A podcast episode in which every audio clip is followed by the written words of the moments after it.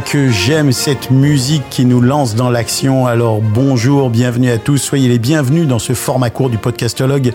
L'épisode qui va chaque mercredi vous livrer et surtout analyser les infos importantes de l'actu récente de l'univers du podcast. Le tout en moins de 10 minutes.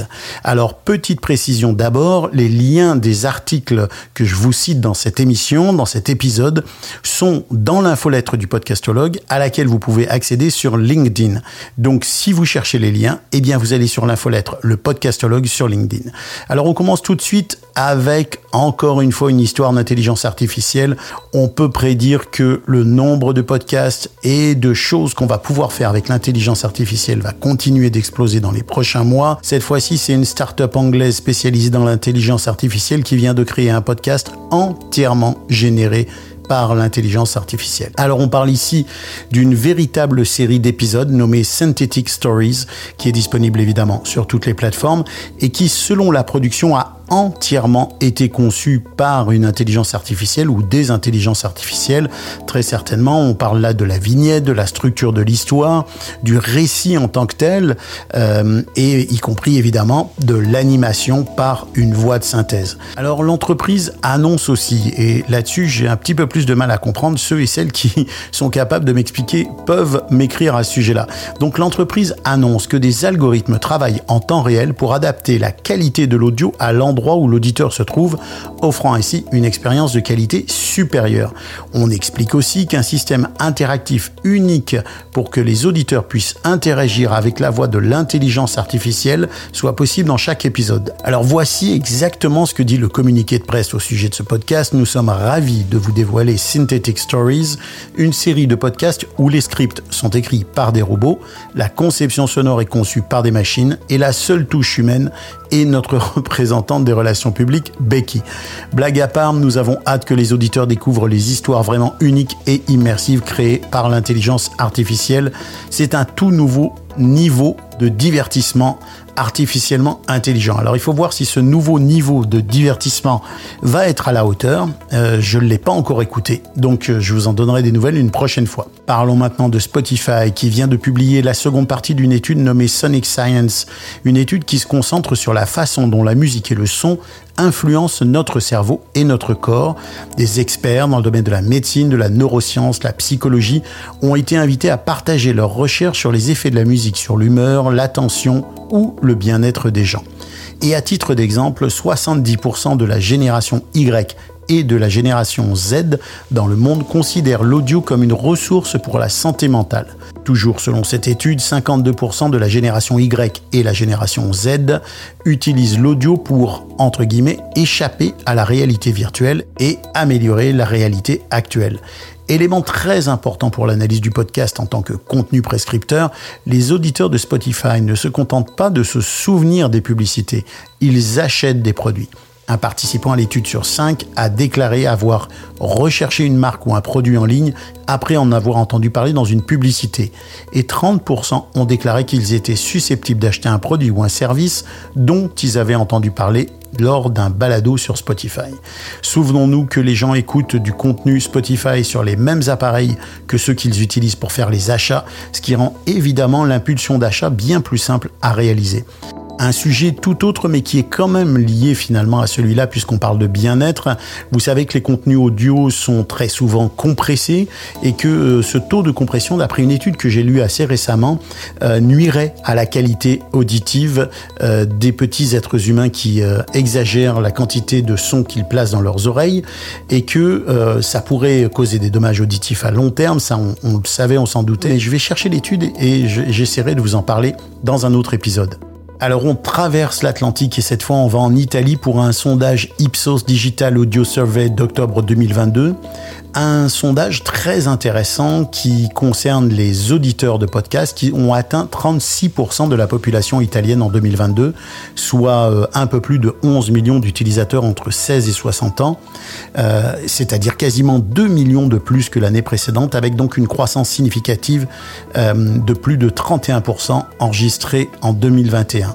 La plus forte augmentation enregistrée depuis le début de la croissance surveillée par Ipsos.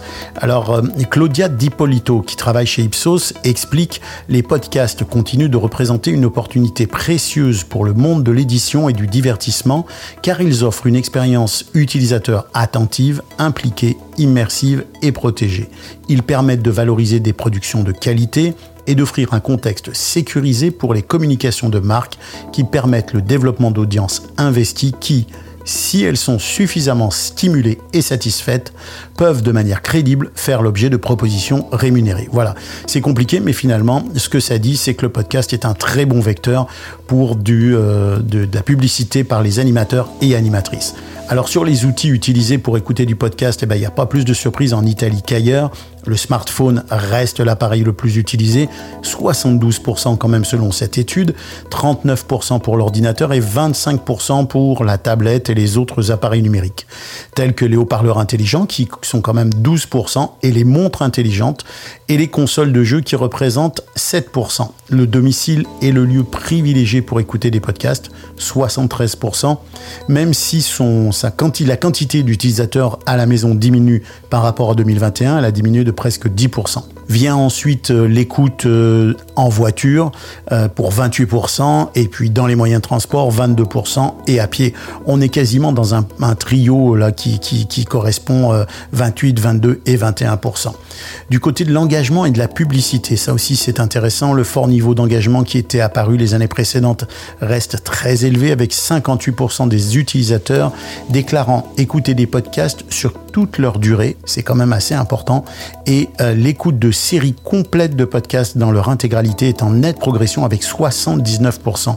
Ça, ça rejoint une statistique euh, qu'on retrouve très régulièrement qui indique que les utilisateurs de podcasts et utilisatrices de podcasts, ceux qui écoutent régulièrement du podcast, entrent vraiment dans une spirale d'écoute qui ne cesse de s'augmenter. Alors, les podcasts confirment toujours dans ce sondage Ipsos un excellent contexte pour la publicité. La mémoire des publicités associées au podcast est très importante et elle reste stable à 71%. Ça, c'est un élément important parce que ça veut dire qu'on se souvient bien mieux de la publicité qu'on écoute en podcast que celle qu'on écoute pour la télévision, à la télévision ou à la radio. Donc, c'est vraiment un très bon signe pour le marché de la publicité. Alors, une dernière information, eh bien, on note une croissance significative de ceux qui déclenchent un comportement d'achat, 15% euh, aujourd'hui contre 11% en 2021. Encore une fois, le lien sera dans l'infolettre du podcastologue.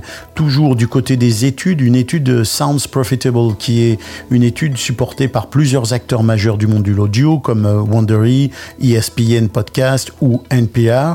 Euh, cette étude apporte des chiffres très intéressants au sujet des liens et surtout des différences entre les publics de la radio et du podcast. Ça c'est vraiment intéressant. On découvre principalement que le public de la radio et celui du podcast sont en train de littéralement se scinder en deux générations distinctes, celui du podcast étant évidemment désormais une génération quasiment en dessous de celle de la radio.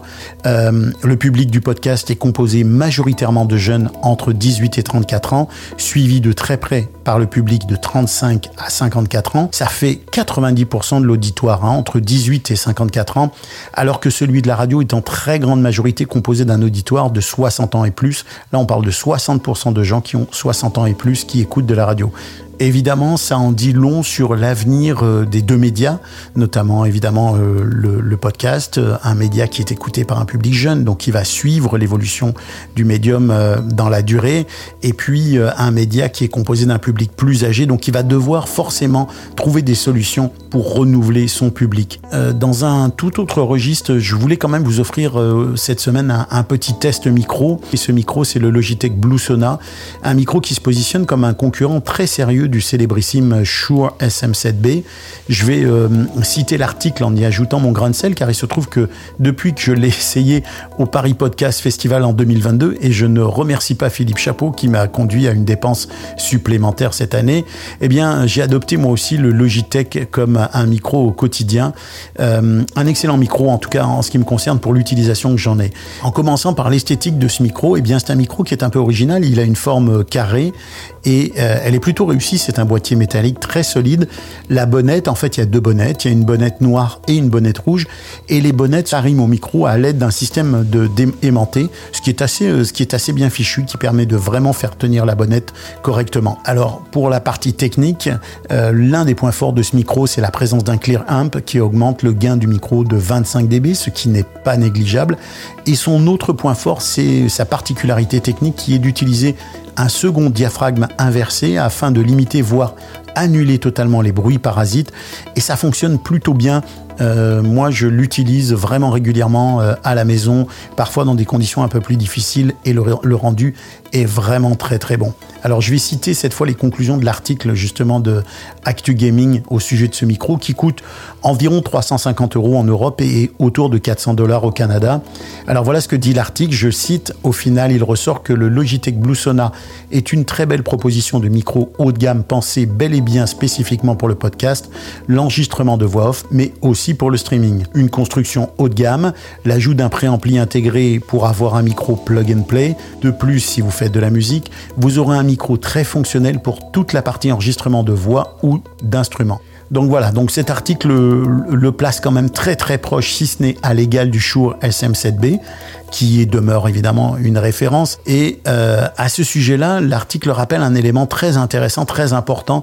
Euh, vous savez, tous les micros ne correspondent pas à toutes les voix. Et il est important, et c'est pour ça que c'est important, si vous le pouvez, d'essayer un micro avant de l'acheter parce que le timbre de votre voix, la tessiture de votre voix, le spectre de votre voix n'est pas forcément toujours bien desservi par tous les micros. C'est important d'avoir la, possibilité de faire un test avant. Alors, à propos de test, je vais finir quand même par la fiche technique du Logitech Blue Sona. Euh, c'est un type de transducteur dynamique, euh, diaphragme polaire supercardoïde. Oui, c'est un supercardoïde, ce qui lui donne vraiment un focus directionnel très très précis pour capter le son et vraiment évacuer tous les sons autour. Vous l'avez compris, il est à double diaphragme. Sa connectique, bah, c'est du XLR. Il pèse à peu près 600 grammes. Sa réponse en fréquence est de 40 Hz jusqu'à 18 kHz. Il a un préampli Clear Amp de 25 dB inclus et il a une alimentation fantôme requise de 24 ou 48 volts. Alors voilà, les points forts et les points faibles selon Actu Gaming. Point fort, facilité d'utilisation, haut de gamme à tous les étages, préampli intégré, couleur sonore originale.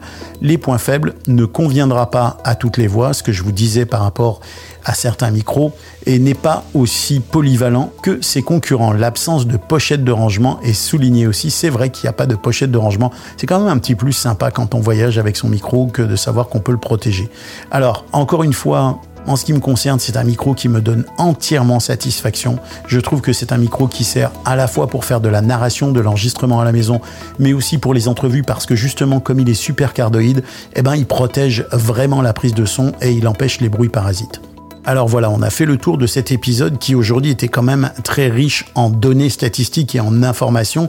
J'espère que vous avez apprécié. Vous pouvez retrouver tout ça encore une fois dans l'infolettre du podcastologue. Nous, on se retrouve mercredi prochain pour un nouveau numéro de cet épisode podcastologue actu. Mais jeudi, c'est-à-dire le lendemain de la semaine prochaine, bah, on se retrouve pour un épisode plus long d'une heure avec mes deux complices Bruno Guglielminetti et Philippe Chapeau. Si vous avez apprécié cet épisode eh bien écoutez, notez-le, mettez un commentaire sur Apple Podcast. N'hésitez pas à mettre un commentaire dans Spotify, c'est maintenant possible. Je vous donne rendez-vous la semaine prochaine pour les deux épisodes, le podcast Actu et le podcast Format long avec Bruno et Philippe. Ce podcast est une production Script Media. La musique que vous avez entendue vient du catalogue musical de BAM Music et je remercie notre partenaire Sound.